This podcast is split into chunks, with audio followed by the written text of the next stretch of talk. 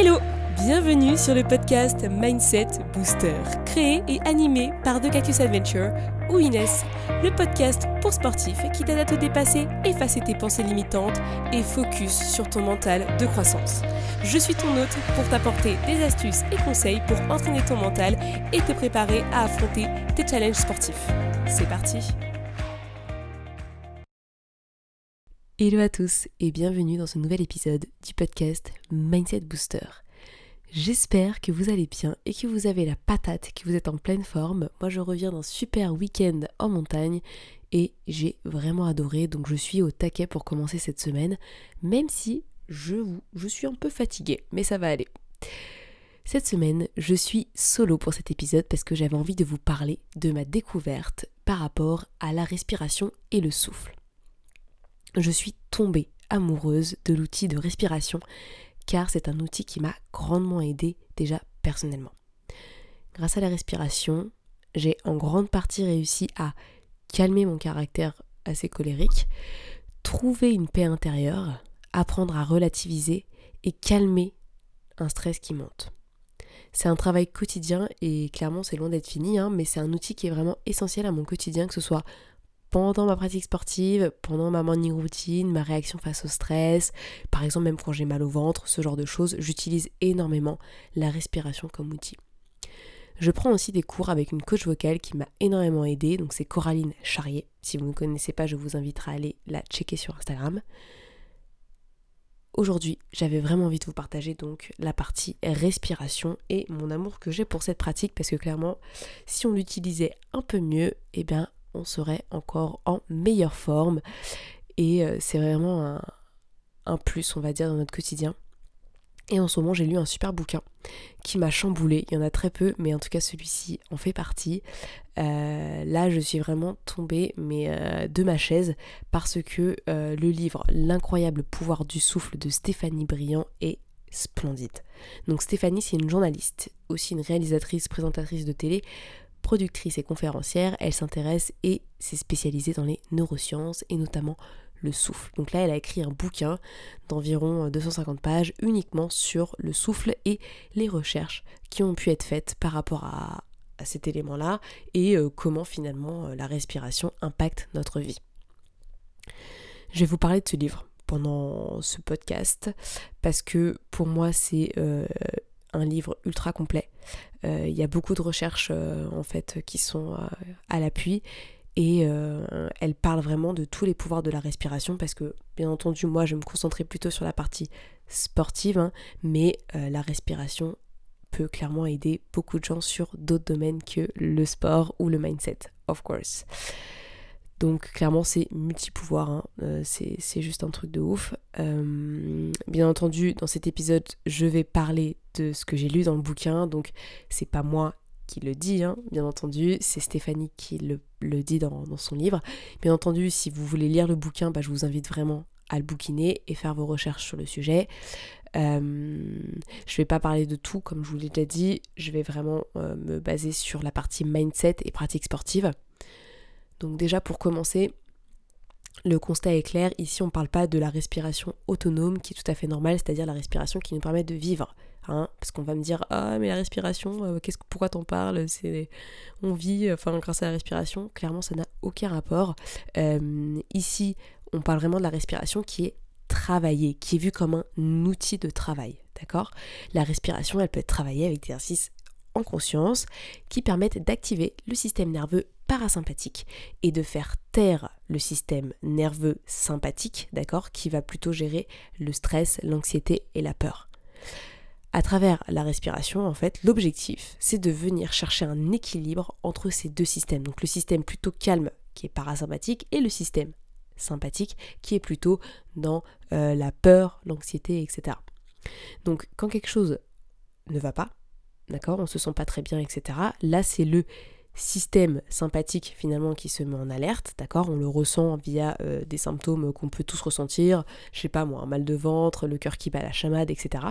Eh bien, grâce à la respiration, on va activer le système parasympathique pour pallier finalement à cette peur, cette crainte, cette anxiété, etc. Ça peut être beaucoup de choses hein. en sport, ça va être peut-être euh, le fait de commencer une course, euh, être stressé sur la ligne de départ, euh, ça peut être une compétition officielle, tout ça. Et même une sortie classique, hein. on peut être stressé parce qu'on doit faire pas mal de kilomètres, on doit faire une séance de fractionné qui est très complexe. Ça peut aussi arriver. Donc, on travaille avec le diaphragme. Hein. La respiration est d'accord, c'est les poumons, etc. Mais c'est aussi le diaphragme qui est le muscle de la respiration. Donc quand on respire, il s'étend, d'accord? Tout notre buste va gonfler finalement pour accueillir l'air dans les poumons. Et en fait, le diaphragme, eh ben, il va gérer ça. D'accord? Il va descendre et monter, descendre et monter. Si vous voulez tester, vous mettez vos mains sur vos côtes, vous respirez et vous verrez bien que tout va se soulever et tout va se euh, comment dire remettre en place à l'expiration.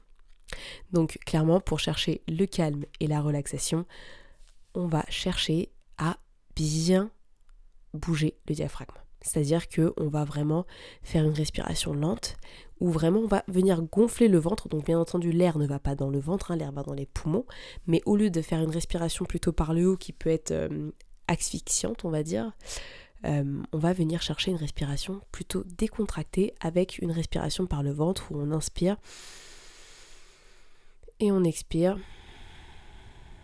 Vraiment où on sent que notre entre dans les poumons et vraiment on sent qu'il y a de la place pour le diaphragme. Et puis on expire et tout revient à sa place. Quand je fais des méditations, c'est vraiment euh, ce que je vous conseille de faire comme respiration parce que c'est vraiment une respiration qui nous relaxe, qui nous relâche et on se sent beaucoup beaucoup mieux après. Donc vraiment je vous invite à faire ça le plus souvent possible mais même euh, quand vous êtes euh, au bureau installé ou dans votre lit le soir par exemple. Franchement c'est juste respirer comme ça quelques instants, ça nous permet vraiment de prendre un moment tranquille et de se relâcher, relâcher les tensions. Euh, et par exemple, on peut aussi fermer les yeux. Enfin, moi, je sais que de plus en plus, je respire par le ventre, alors qu'avant, j'étais moins consciente de ça. Et depuis que je le fais, bah, je me sens beaucoup mieux.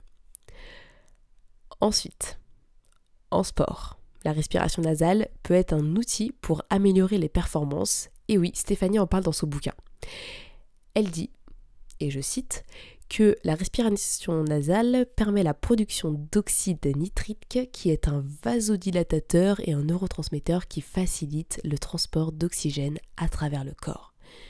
Donc là, si vous voyez un petit peu où je vais en venir, si on respire par le nez, il y aura une meilleure oxygénation de nos muscles pendant un effort physique et donc pendant la course à pied par exemple. Donc clairement, si on apprend à respirer par le nez, ça a de meilleurs effets sur notre endurance, sur notre récup, sur notre guérison par exemple, sur la précision qu'on a, sur la force et la maîtrise de l'esprit. Parce que finalement, on va contrôler l'oxygène, le taux d'oxygène qu'on donne à notre corps pour qu'il bah, puisse guérir, euh, alimenter les muscles, etc. Donc c'est vraiment super important. Donc quand on court, il peut être intéressant par exemple de tester et de se dire allez, je vais courir, mais cette fois-ci je respire uniquement par le nez. Et c'est ce que font par exemple les euh. Euh, c'est une euh, comment dire une ethnie mexicaine, d'accord, qui vit dans des montagnes au Mexique et en fait ils courent toute la journée pour faire ce qu'ils ont à faire et ils font tout pieds nus et en respirant uniquement par le nez.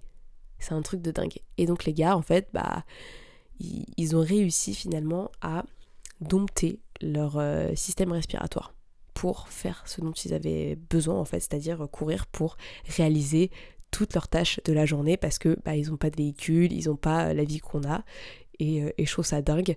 Euh, d'ailleurs, il y a un bouquin là-dessus qui en parle, c'est Born to Run, que moi je vais lire dans pas longtemps et je vous invite aussi à lire, ça a l'air très très intéressant. Donc clairement, elle nous dit dans son livre que passer par une respiration nasale permet aux athlètes d'être plus performants et de s'épuiser moins vite parce qu'effectivement il y a peut-être plus d'oxygène en fait qui va rentrer par le nez que quand on respire par la bouche. Pour ma part, euh, je me lance un défi en ce moment de faire mes footings en respirant uniquement par le nez et pareil quand je marche j'essaye au maximum de le faire. Clairement quand il y a une côte j'ai du mal, donc je respire un peu par la bouche, mais après je reprends direct ma respiration nasale. Euh, l'objectif en fait c'est d'améliorer mon aisance euh, respiratoire et puis voir si j'arrive à être euh, plus performante, c'est-à-dire être moins fatiguée en fait pendant que je fais mon footing, voir si ma, ma, fréquence cardiaque diminue un petit peu et puis après tester si ma fatigue post-footing est un peu moindre. Voilà un peu ce que je voulais vous dire sur ce bouquin pour l'instant. c'est quand même un gros morceau. Là, je vous ai vraiment résumé euh, deux, trois chapitres. Hein. C'était, euh, c'était vraiment énorme. Et franchement, quand on y pense, euh, elle dit même que le, la respiration, en fait, quand on met en place des exercices et des techniques, ça permet à des personnes, par exemple, asthmatiques, d'avoir une réduction, en fait, de, leurs symptômes, on va dire. Alors, je dis pas que ça enlève l'asthme, hein, c'est pas ce qu'elle dit non plus, mais en tout cas, ça peut aider au quotidien. Pareil pour les personnes qui font face à beaucoup de stress, euh, la respiration est vraiment un élément euh, essentiel pour euh, se supprimer un peu son stress ou en tout cas apprendre à le gérer parce que c'est vraiment super important d'apprendre à le gérer pour pas se sentir submergé par cette émotion et cet état émotionnel qui peut être très néfaste pour, notre corps et notre esprit en général, hein, clairement, hein, ça ne nous met pas dans les meilleures conditions. Et elle parle aussi beaucoup de personnes qui, qui, se sentent oppressés au quotidien et clairement qui ont besoin de revenir à l'instant présent et de se connecter à ce qui est vraiment euh, essentiel, c'est-à-dire la respiration. Et ça qui est beau, c'est-à-dire que on doit respirer pour vivre et la respiration c'est aussi un outil pour s'améliorer au quotidien et être encore plus dans un bien-être personnel. Et ça c'est juste ouf. Vraiment. Faut en prendre conscience. Au départ, on se dit non mais je vais pas faire d'exercice de respiration, ça me servira à rien. Et puis finalement, quand tu le mets en place, tu te rends compte que c'est vraiment un élément super important.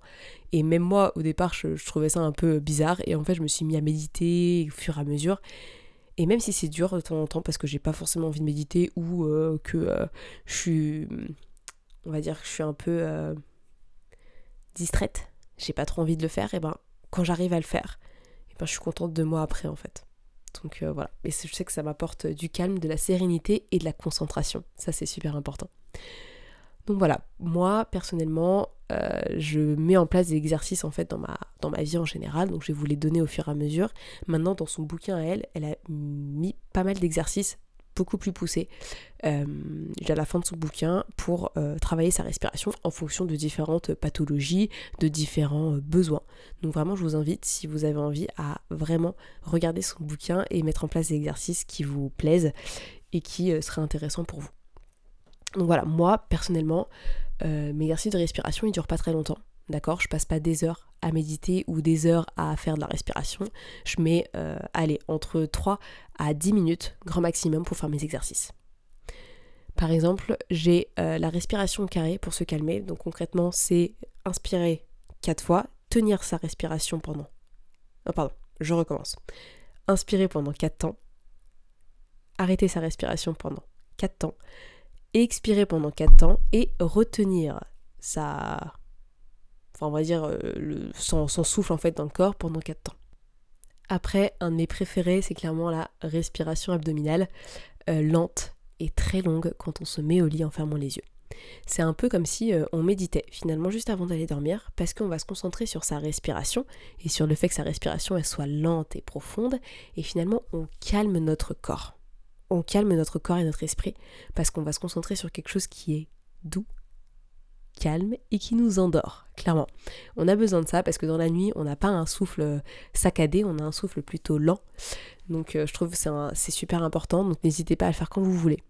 Quand il y a un peu de stress, quand vous êtes un peu anxieux ou même juste au coucher, vraiment faire 5 inspirations et 5 expirations avec le ventre vraiment lente et profonde Franchement, ça fait super du bien, je recommande à tout le monde. Après, moi, je fais beaucoup de méditation. Donc, je le fais, euh, ça peut être avec de la musique ou sans musique. Hein. mais euh, moi, j'en ai fait sur mon compte Instagram pour ceux qui le souhaitent. Où je parle, je vous dis euh, des, choses, etc. Des mantras à répéter. Ça peut être intéressant. Ou sinon, vous pouvez aller sur YouTube, hein, vous mettez musique de méditation. Et puis, vous aurez des méditations. Alors, elles durent des heures les musiques, hein, mais vous pouvez juste vous mettre 2-3 euh, minutes, vous mettez un petit minuteur à côté ou juste un chronomètre pour savoir combien de temps vous avez euh, tenu en méditation. Et puis vous vous mettez là à juste respirer par le ventre, of course, pour que ce soit vraiment plus intense et plus intéressant. Et on respire par le nez, tranquillement. Mais juste, on se calme, on relâche et on, est, on regarde un peu ses pensées. Parce que finalement, on va se dire, euh, tiens, moi je vais méditer, euh, je vais penser à rien. Et on se rend compte qu'on peut penser à beaucoup de choses. Donc qu'il faut se dire, c'est, ok, j'ai le droit de penser à des choses. Par contre, je vais me mettre en tant qu'observateur. Je vais pas faire autre chose de plus, je vais juste observer ce qui se passe autour de moi. Et c'est tout ce qui compte. Donc vraiment, n'hésitez pas à tester la méditation à votre rythme, une fois de temps en temps, quand vous en avez le besoin, ou surtout potentiellement le matin, parce que c'est vrai que c'est là où on a, euh, on va dire, de l'énergie et du focus, hein, parce qu'après on a toutes les distractions de la journée et c'est plus compliqué de se mettre à méditer. Donc n'hésitez pas le matin, 2-3 minutes pour commencer, voir un peu comment vous vous sentez et tester votre souffle. Franchement, je le recommande. Moi, c'est un truc, même si je le fais pas tous les jours, je sais que je le fais très très souvent et j'adore euh, méditer. Ensuite, il y a le pranayama. Hein, c'est une technique au yoga. D'ailleurs, je vous invite, il y a énormément de techniques de respiration euh, de yoga, mais clairement, je ne les connais pas encore toutes, donc je ne pourrais pas vous en parler. Par contre, celle-ci, moi, je l'adore. Euh, parce que c'est une technique pour un peu augmenter son aisance respiratoire et en fait, on se relâche.